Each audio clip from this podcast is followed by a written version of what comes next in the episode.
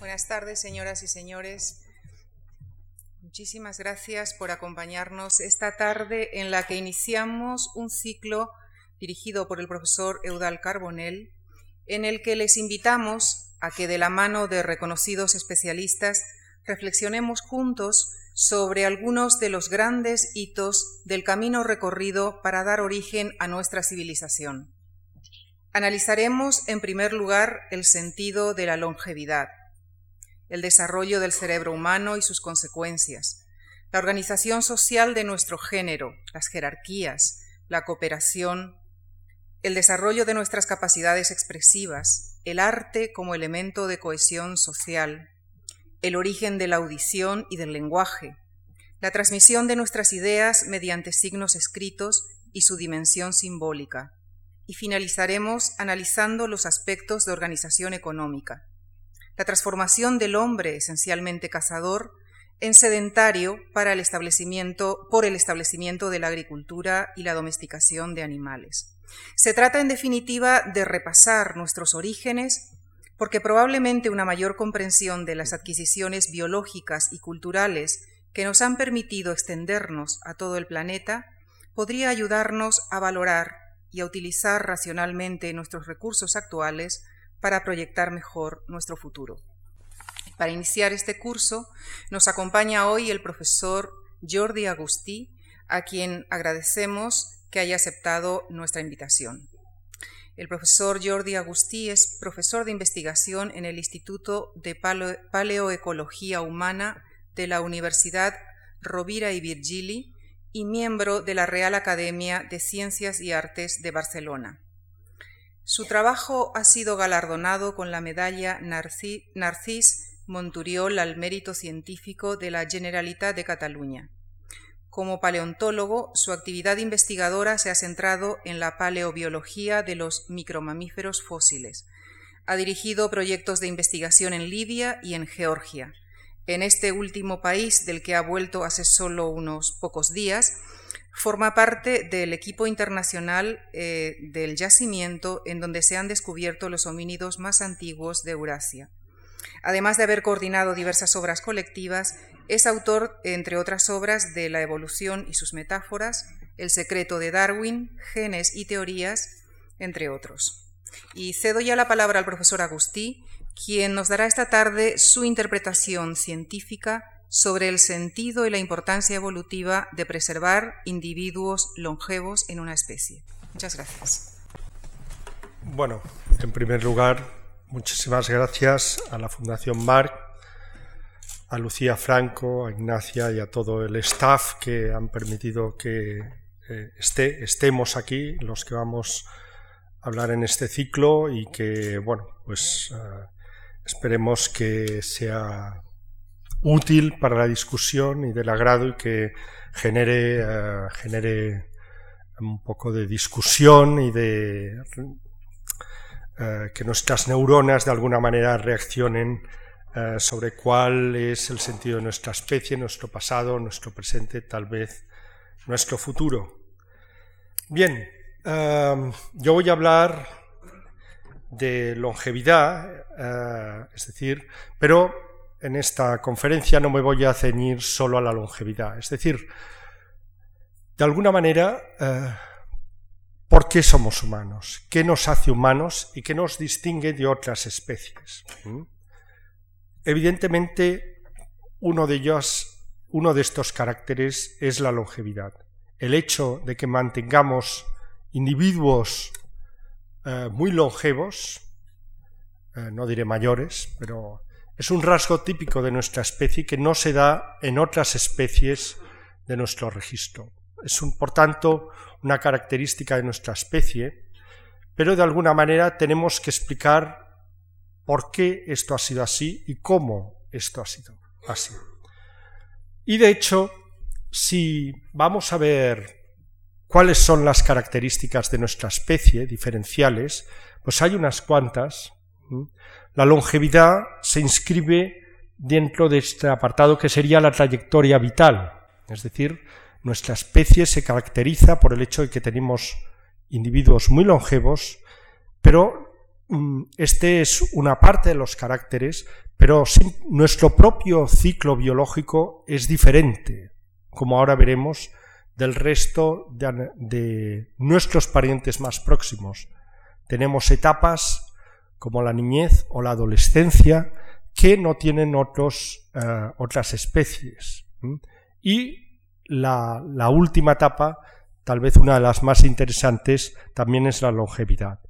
Otros, ¿qué nos diferencia a otras especies? Pues podemos decir nuestro gran cerebro, la cultura, la... Oh, aquí hay un... es la desnudez, bueno, mejor que pase porque... Bien, primer carácter muy claro que nos diferencia de nuestros más próximos parientes, los chimpancés, es nuestro gran cerebro. El cerebro de un chimpancé pesa 400 gramos, es dos veces una lo que pedimos en jamón en dulce en un supermercado. El nuestro está aproximadamente en torno a 1.400 gramos. 1.000 gramos, un kilo más. Pesa un kilo más que el de un chimpancé. Y entre medio, viviente, no tenemos nada. Tenemos el tema de la cultura. La cultura eh, la podemos rastrear hasta hace cerca de más de dos millones de años en forma de piedras que voluntariamente han sido retocadas con un fin determinado. Eso, de alguna manera, aunque los chimpancés son capaces de utilizar piedras para eh, golpear, para abrir nueces, realmente no se puede hablar de cultura en sentido estricto. No hay la idea de modificar un un, elemento natural para producir un producto que está en nuestra mente. Eso podríamos llamarlo cultura. Existe lo que se llama bipedismo, bipedismo avanzado. ¿eh?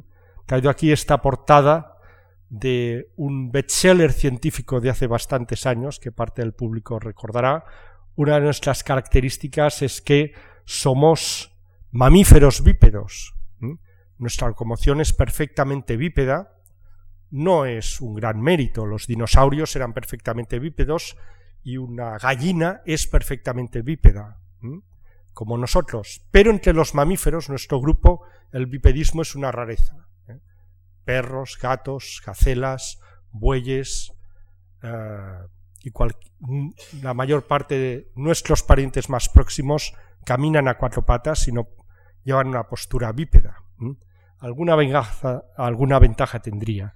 Pero el otro carácter que podemos decir que nos eh, caracteriza es este título de esta obra un poco demagógica en su momento de Desmond Morris, es la desnudez, eh, que es una característica muy humana y que tiene su enjundia porque eh, el pelo en nuestros parientes más próximos tiene funciones muy importantes.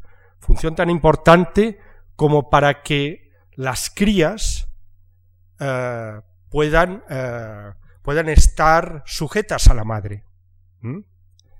Pero luego también tiene tremendas implicaciones a nivel de estructuración social en nuestros parientes más próximos. ¿eh? los chimpancés, una de las maneras de paz social y de jerarquización social tiene que ver con el despiojamiento. Y eh, se establece toda una serie de jerarquías en que machos beta o gamma, etcétera, despiojan a machos alfa y de todos modos, y de esta manera resguardan su agresividad, ¿no? Es decir, el pelo, cuando perdimos nuestro pelo, perdimos todo este tema de estructuración social y perdimos también el tema, por ejemplo, que nuestras crías se pudiesen agarrar a la madre, ¿no?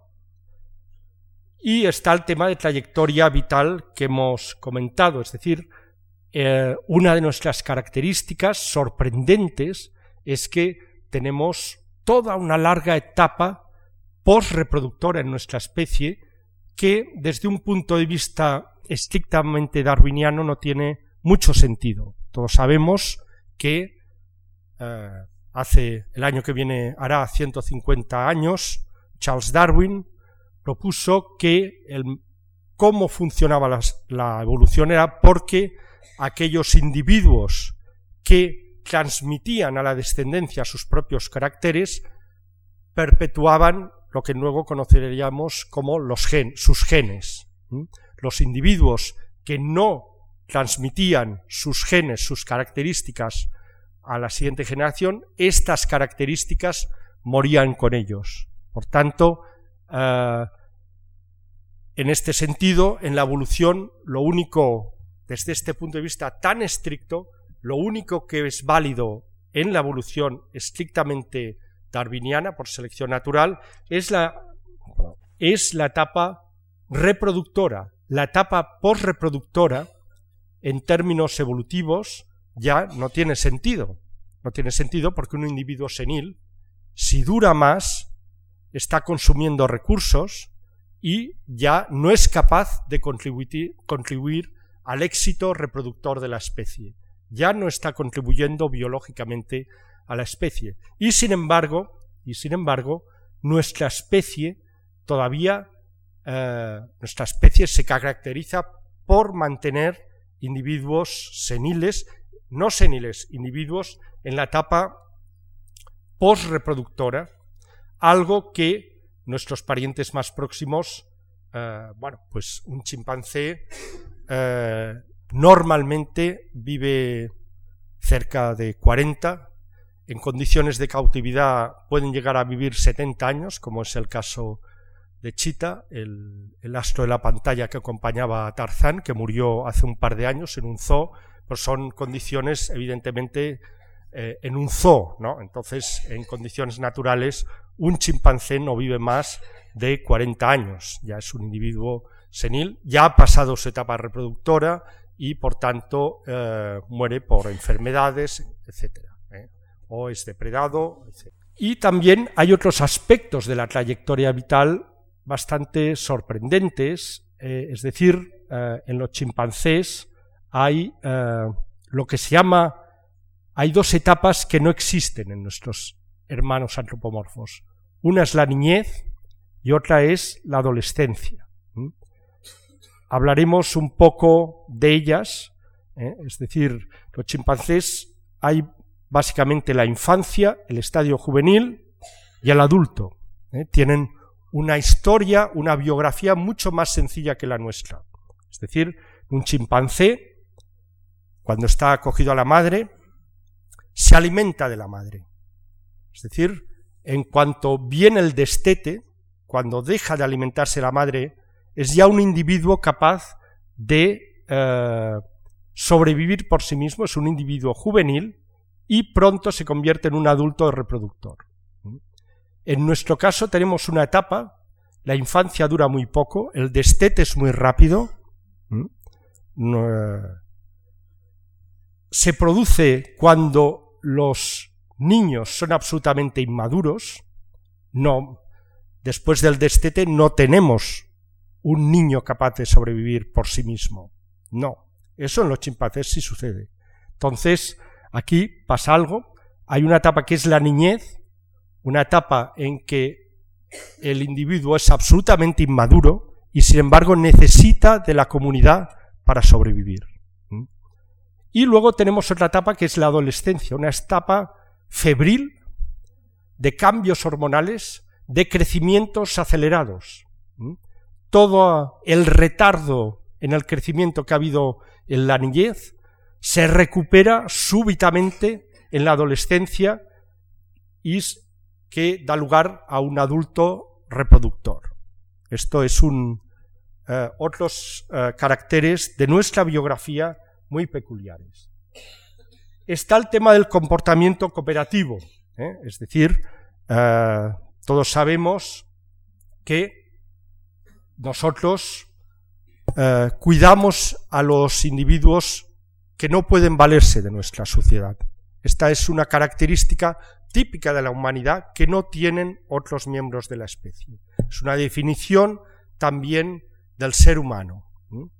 Y tenemos lo que se llama el pensamiento simbólico, es decir, la producción de cosas que biológicamente no sirven para nada, no sirven para sobrevivir.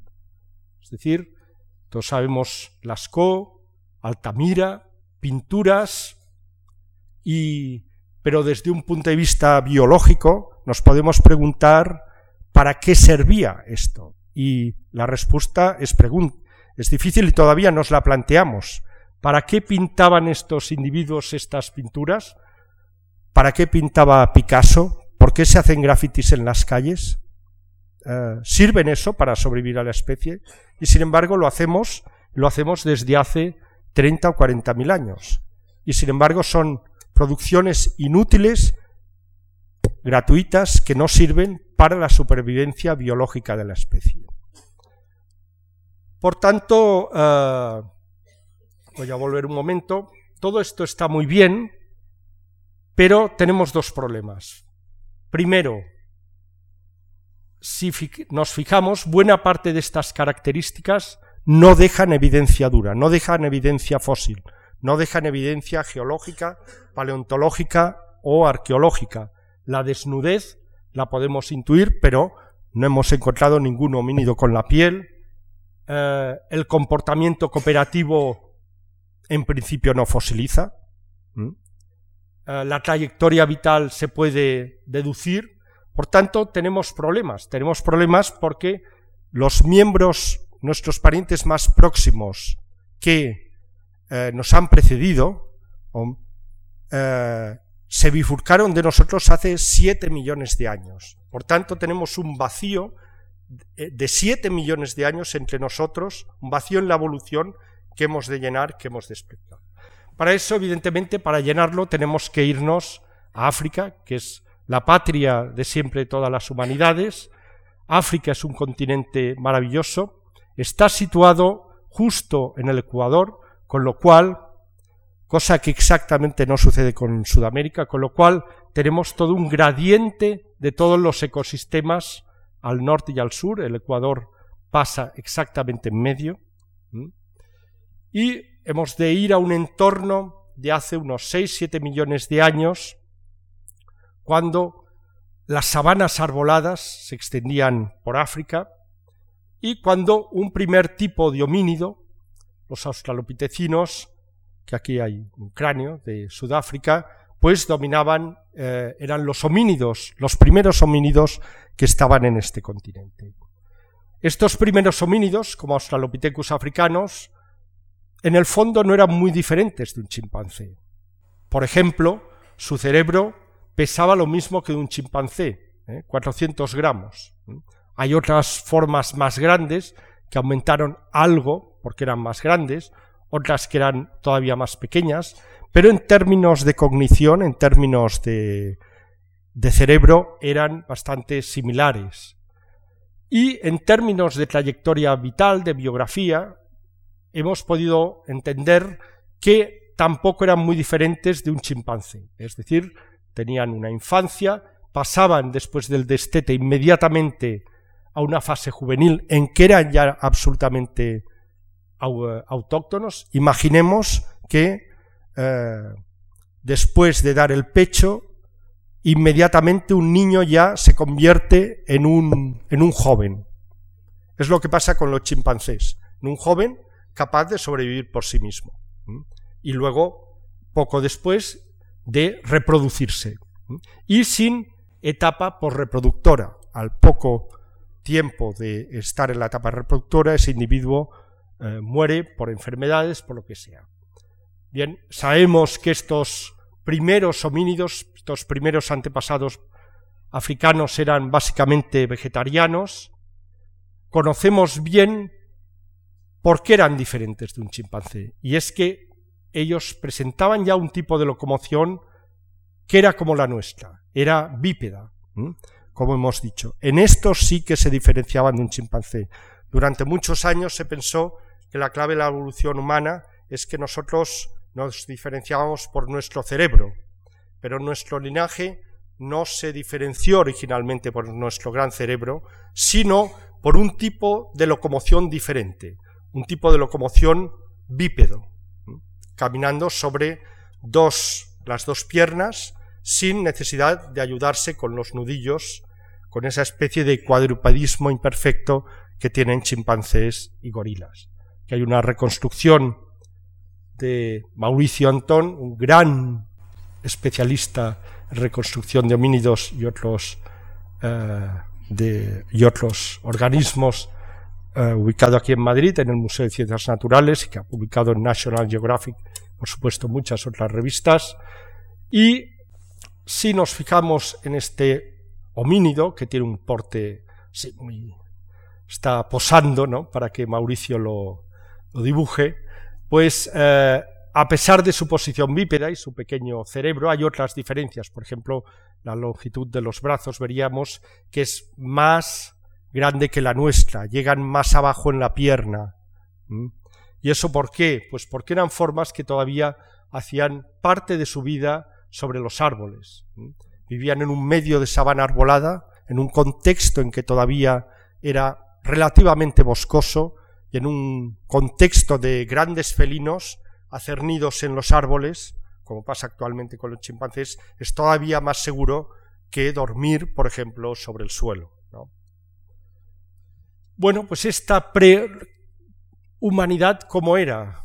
Eh, eh, tenía una dieta dominantemente vegetariana, su hábitat era boscoso, diríamos que su cerebro era pequeño, es decir, 400 o poco más gramos, pero su locomoción era ya bípeda.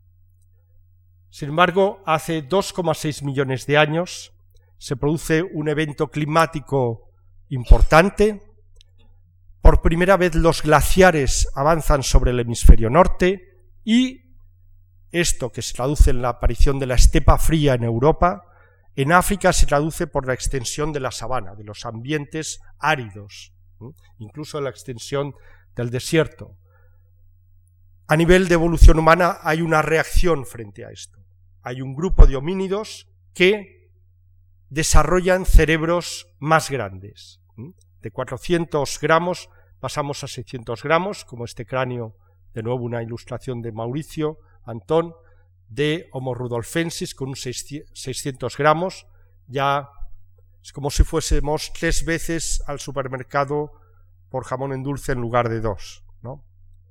Eh, son formas ya con un cerebro eh, hay una diferencia de 200 gramos que sabemos que es significativa.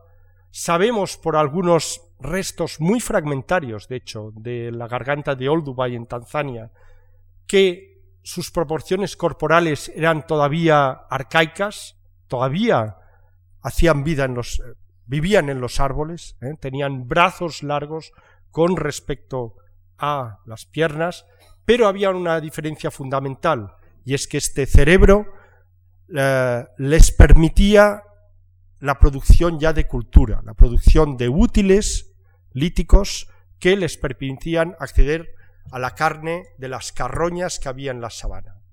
Es decir, estas primeras culturas, de hecho, son absolutamente arcaicas. Son simplemente coger un par de cantos de un río y golpearlas. Pero el tema es que hay ya un propósito en la mente golpearlas para producir algo, unos filos cortantes. Es decir, dentro del cerebro, a pesar de que solo pesa 600 gramos, hay ya la idea de producir algo. Hay un objeto que está en el cerebro y que se ha de plasmar en algo. Eso es, de alguna manera, la cultura.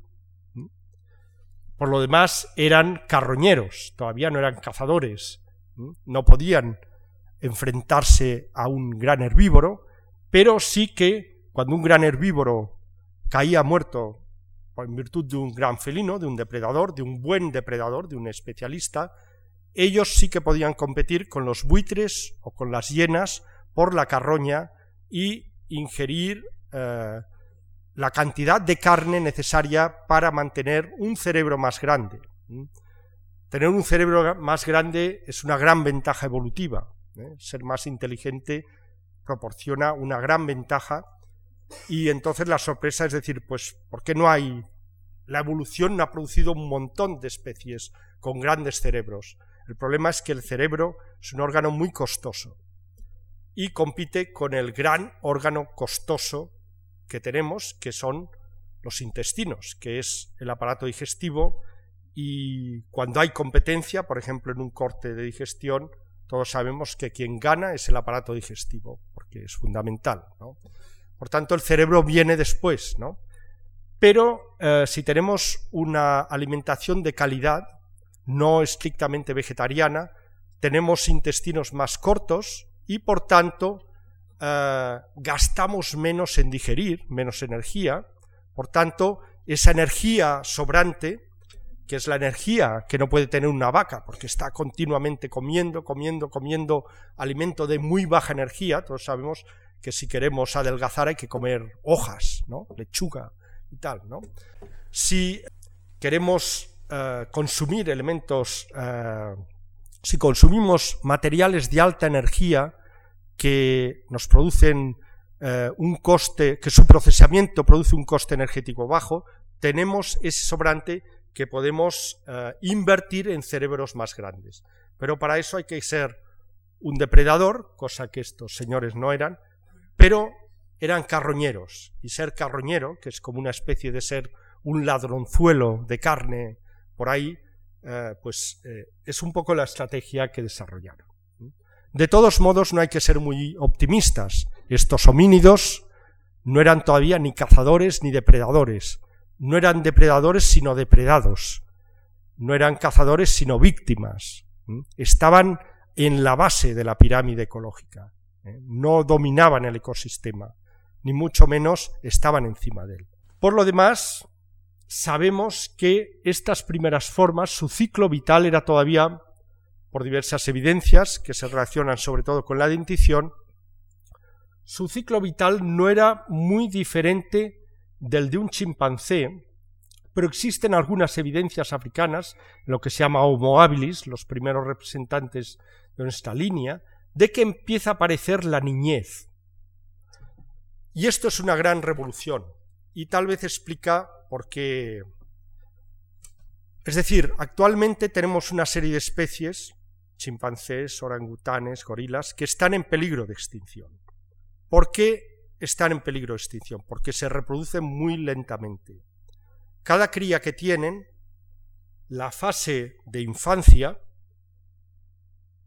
dura mucho, pero mientras no se produce el destete, hormonalmente no pueden volver a quedar eh, preñadas las hembras. Eso quiere decir que entre cría y cría pueden pasar tres o cuatro años.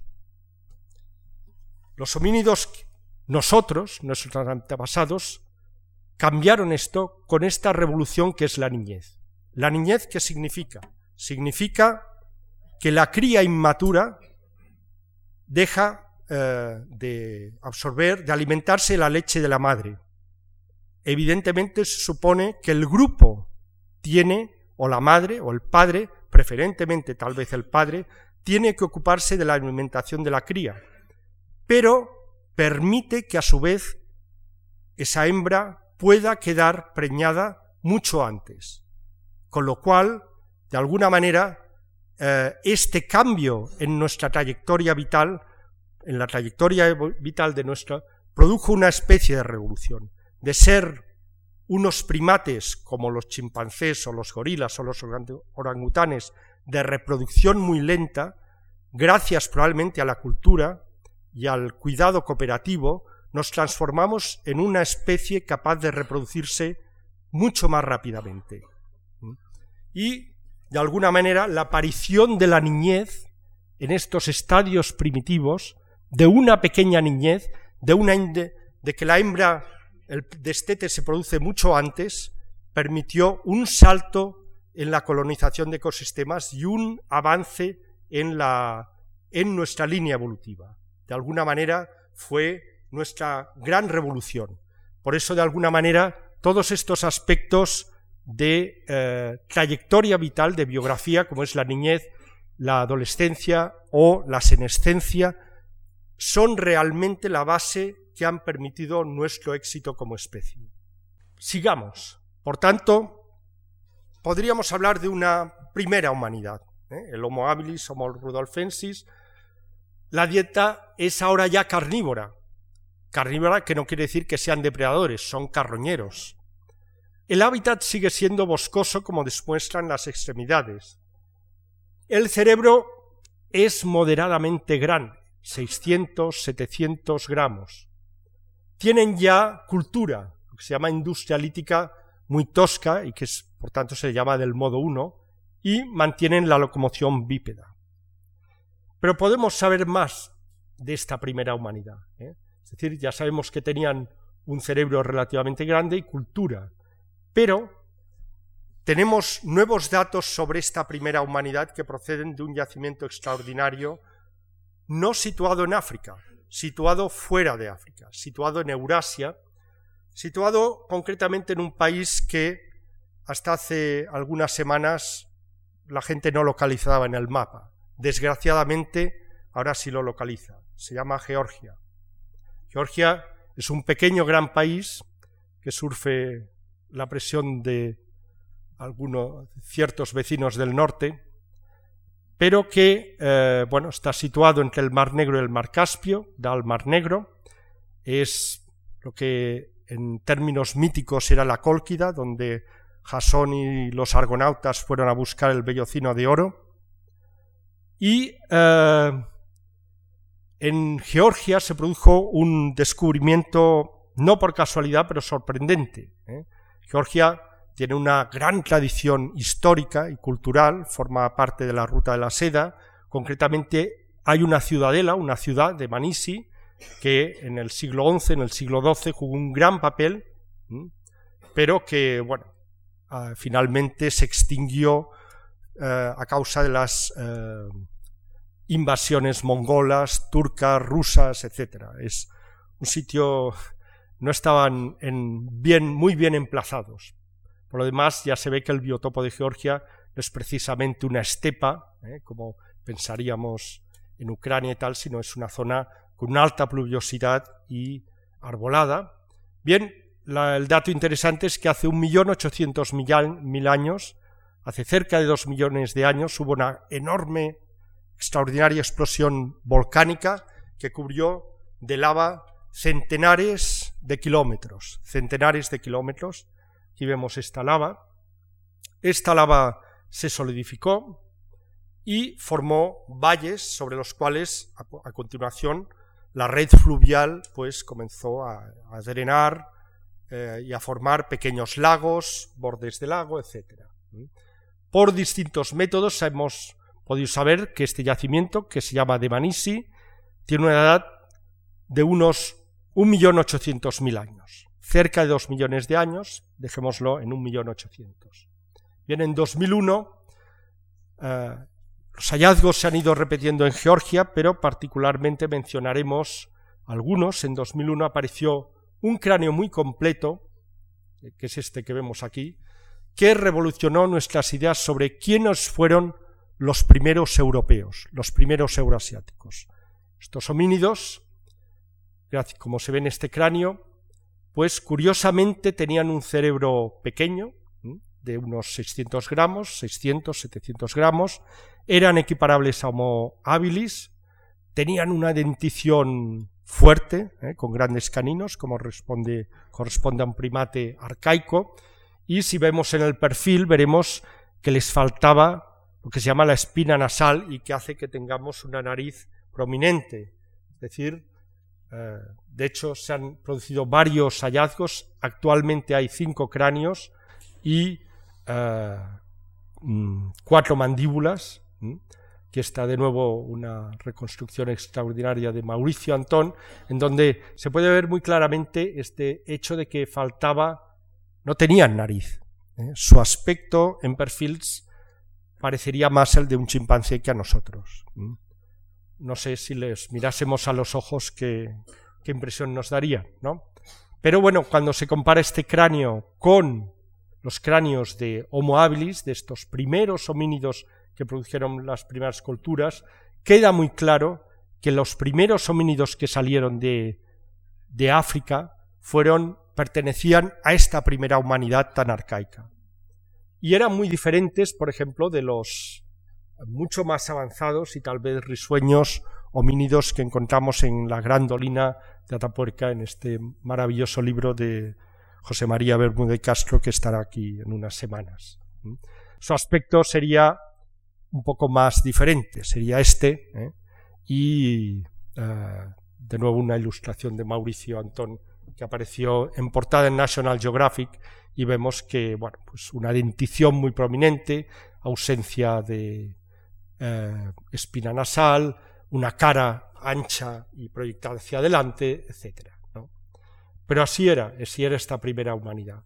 Pero esta humanidad tan bestial que nos parece presentaba todavía rasgos muy humanos y presentaba precisamente rasgos que nos han dado unas ideas muy claras sobre la longevidad, este carácter tan humano.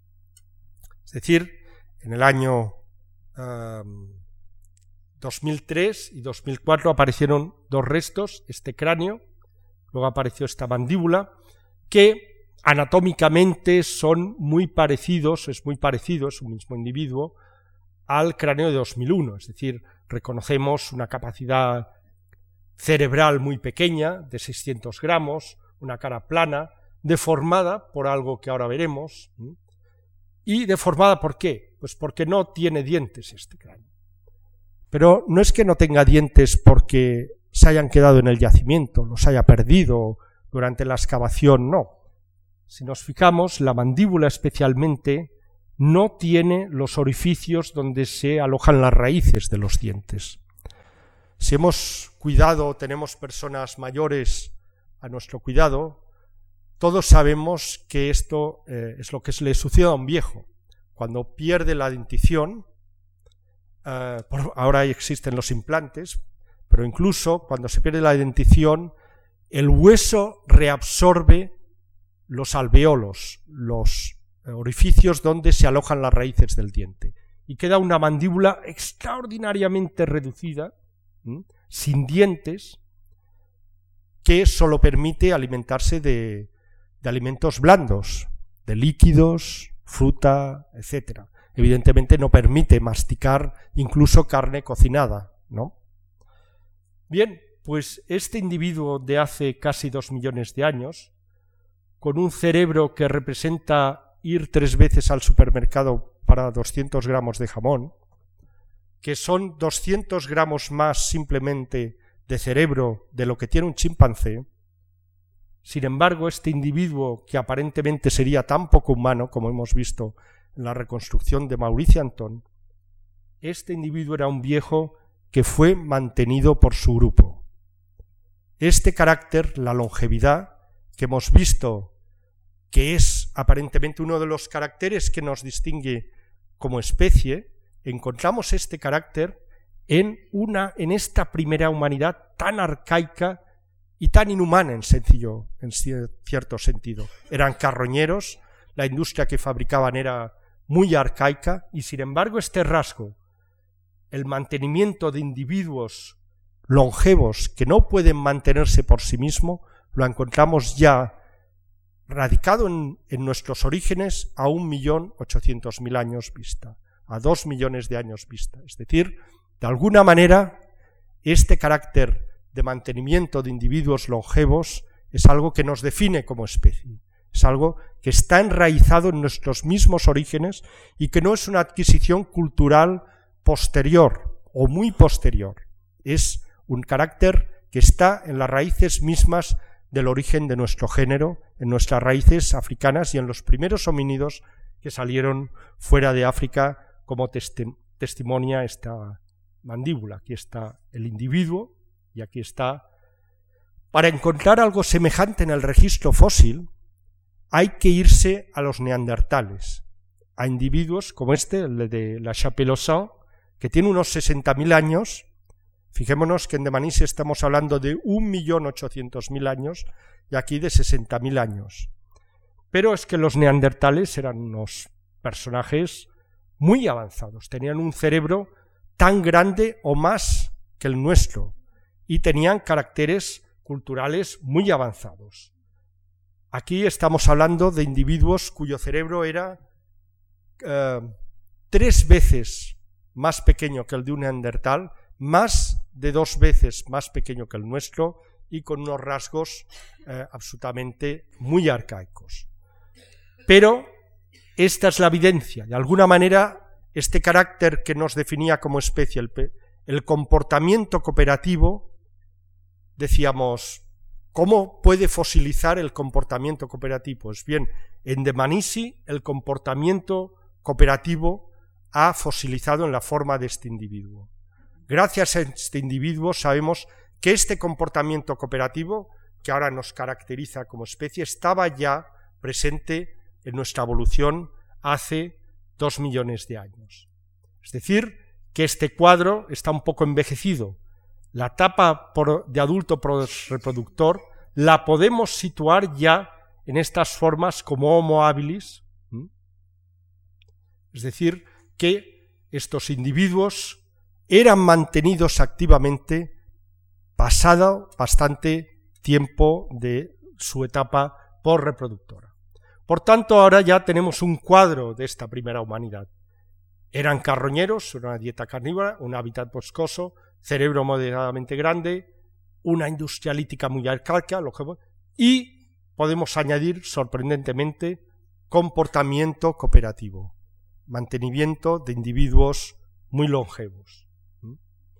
Y sabemos que esta primera humanidad fue la que salió de África, a pesar de su primitivismo, y la que incluso hizo un largo viaje, un largo viaje que les llevó hasta Java y Flores, hasta Java, donde encontramos los restos de Homo erectus, datados de más de un millón de años.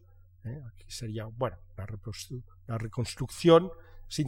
la presento aquí para mostrar que este tipo de homínidos todavía estaba asociado al hábitat boscoso y todavía más en las zonas de Extremo Oriente. Y eh, desde Java llegaron a otra isla que se llama Flores, y probablemente tenemos evidencias eh, temporalmente muy recientes de estos homínidos, es decir, de, no, de menos de 20.000 años, en lo que se ha llamado, llamado los homínidos de flores, que probablemente en su ambiente insular son la última semilla que quedó de esta primera humanidad que luego, como veremos, se ha extinguido, pero que probablemente persistió en la isla de Flores hasta hace poco menos de 20.000 años y evidentemente luego sirvió de, alimento, nos sirvió de alimento. Aquí la reconstrucción de los homínidos de flores. Pero volvamos a África. África hay un nuevo pulso, climático hace un millón ochocientos mil años. De nuevo las superficies áridas se extienden y aparece un nuevo tipo de homínido con una capacidad craneana superior. Ya estamos en 800 centímetros cúbicos, lo que se llama Homo erectus Homo cuya dentición muestra una dieta todavía más carnívora que la de los anteriores, son dientes pequeños, pero que sobre todo, gracias a este excelente esqueleto del, encontrado en Turcana, sabemos que su esqueleto era eh, muy parecido al nuestro, y este es un individuo juvenil, no tendría más de 14 años, era ya un individuo reproductor, por tanto, pero en cambio eh, su esqueleto estaba perfecto, locomotor estaba perfectamente adaptado a la vida en la sabana. Si hubiese vivido más, hubiese llegado a un metro ochenta, hubiese sido un jugador de básquet, perfecto, era el perfecto correlato de lo que hoy es un Batusi, una persona, aunque su capacidad craneana era eh, algo más de la mitad de la nuestra. Y también sabemos que hay un avance cultural, se produce, aparece la noción de simetría, se crean útiles culturales, útiles de piedra, el famosa hacha de mano o bifaz, que ya no es una piedra irregular, retocada irregularmente, sino eh, hay dos caras y eh, el útil tiene una doble polaridad, una parte más redondeada, una parte más pontiaguda y eh, bueno, corresponde a una tecnología muy superior y sabemos aparte que probablemente eran ya consumados cazadores, ya no eran presas, sino eran depredadores, eran como los felinos de la sabana. Y esta es la reconstrucción de Mauricio Antón de este chico del Turbana, del Turcana, que tal vez como adaptación a las nuevas condiciones de vida en la sabana, efectivamente es el momento en que perdemos el pelo, porque la pérdida de pelo permite la sudoración en todo el cuerpo. Uno de los aspectos que nos hace humanos es precisamente porque sudamos en todo el cuerpo y ese es un mecanismo de refrigeración extraordinario ¿eh? que no tienen los chimpancés ni mucho menos, como todos sabemos, los pobres perros que han de saber sacar la lengua en verano para refrigerarse. En cambio nosotros simplemente sudando ya no refrigeramos y sudando a través de todo el cuerpo, a través de aquí probablemente el sentido de la desnudez, ¿no? la adaptación a la sabana eh, abierta. Y probablemente en estos individuos es cuando aparece la adolescencia. Habíamos visto que aparecía la niñez, pero la niñez comportaba un retardo en el desarrollo, un parón en el desarrollo. Ese parón, cuando uno, eh, una especie se encuentra en situaciones de estrés, no, a lo mejor no es permisible y el desarrollo tiene que continuar muy rápidamente. Ese desarrollo tan rápido es la adolescencia, ese cambio eh, en las proporciones físicas, en las, a nivel hormonal, esa recuperación de todo el retardo que, que representa la niñez es, de alguna manera, en nuestra especie la adolescencia. Es cuando nuestra especie recupera ante condiciones de estrés todo el terreno perdido que representa la niñez. Y la adolescencia aparece como una etapa nueva, que por supuesto no tienen los chimpancés, ante esta nueva situación. ¿eh? Y que de alguna manera viene a ser la recuperación del terreno perdido, del retardo que representa la niñez. En un hábitat boscoso uno puede permitirse que la niñez, pero en un hábitat más, de más estrés ecológico, puede ser una sabana abierta, el individuo juvenil tiene que, eh, tiene que poder desarrollarse y ser activo plenamente. Y eso tal vez es lo que representa este periodo de crecimiento y desarrollo acelerado que es la adolescencia.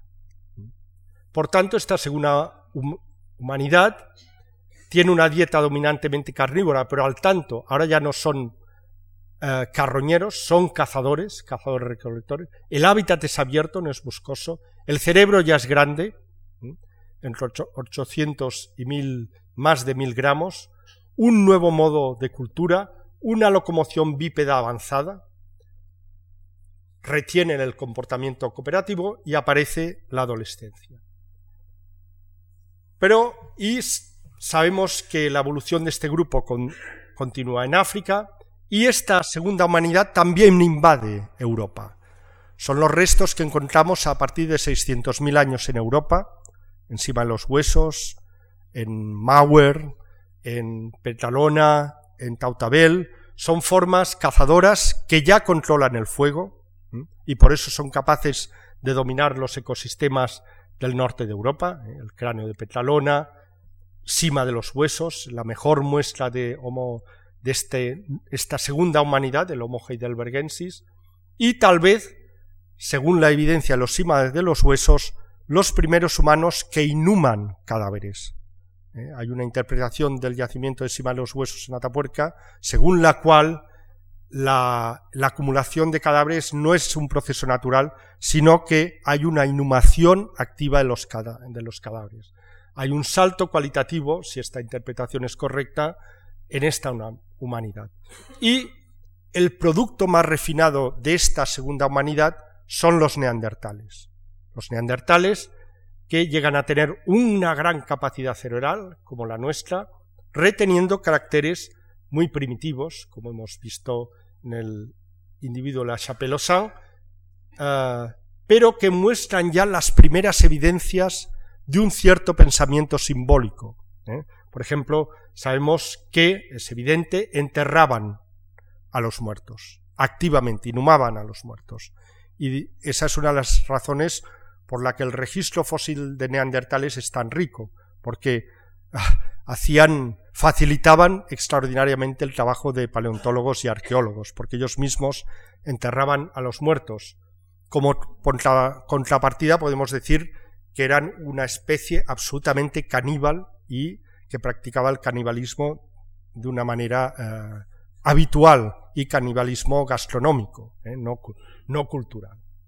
Pero bueno, hay esta primera emergencia de pensamiento simbólico que tiene más enjundia de lo que parece, porque si los neandertales son una especie diferente de la nuestra, como parece que parecen señalar los estudios de paleogenética, quiere decir que el pensamiento simbólico ha aparecido independientemente dos veces en la evolución. Es decir, que basta tener un cerebro que sobrepase los 1400 gramos para que el pensamiento simbólico emerja, independientemente. Por tanto, esta segunda humanidad eran carnívoros, cazadores-recolectores, er, estaban habituados o habilitados para colonizar hábitats secos, ya cálidos como la sabana o fríos como la estepa del Pleistoceno superior, un cerebro grande, todavía más grande en los neandertales, que llegaba a lo, sobrepasaba a lo mejor los 1600 gramos, un nuevo modo de industria, incluso más allá del modo 2, el modo 3, la locomoción vica, comportamiento cooperativo, aparición de la adolescencia y tal vez inicios del pensamiento simbólico. Pero mientras tanto en África, hace 200.000 años, la evolución continúa y aparece un nuevo tipo de homínido, al principio tímidamente, muy arcaico, que es nuestra propia especie y que produce los cromañones, que de nuevo salen de África, cuya cultura, esta sí es ya mucho más avanzada, la producción de objetos útiles es muy avanzada, pero la producción de objetos inútiles también, y que ya plenamente desarrolla eh, nuestro patrón de, eh, de, vida, nuestra biografía vital, ¿eh? y que desarrolla ya plenamente el pensamiento simbólico. Esta fotografía es de algo, es realmente impresionante, es el objeto más impresionante que se pueda presentar en paleontología y arqueología. Tiene 70.000 años, procede de la cueva de Blombos, en Sudáfrica, y es la evidencia más antigua de auténtico pensamiento simbólico. Hace 70.000 años en Sudáfrica, un individuo cogió esta barra de, de ocre, de un mineral rojizo que utilizaban, y empezó a hacer marcas. Arriba, abajo, aspas, aparecían rombos, triángulos. Es la evidencia más antigua de pensamiento simbólico, de, ese pensamiento que no sirve para nada, pero que nos caracteriza como especie. Estas, estos rombos, estas, es, tienen muchísimo más valor que la Gioconda o que cualquier otro. Representa la obra de arte o la obra de ciencia o la obra de matemáticas más antigua de, que se conoce y es el origen un poco de todo, de todo el pensamiento simbólico superior que luego tendría manifestaciones mucho más evidentes. Y desde luego esta nueva humanidad, eh, con este nuevo patrón evolutivo ya tan marcado, con esta fase en que había, eh, digamos, heredado la niñez, la adolescencia, la senescencia, esta especie, nuestra especie, fue capaz de invadir todo el globo, de llegar a donde ninguna otra especie de homínido había llegado.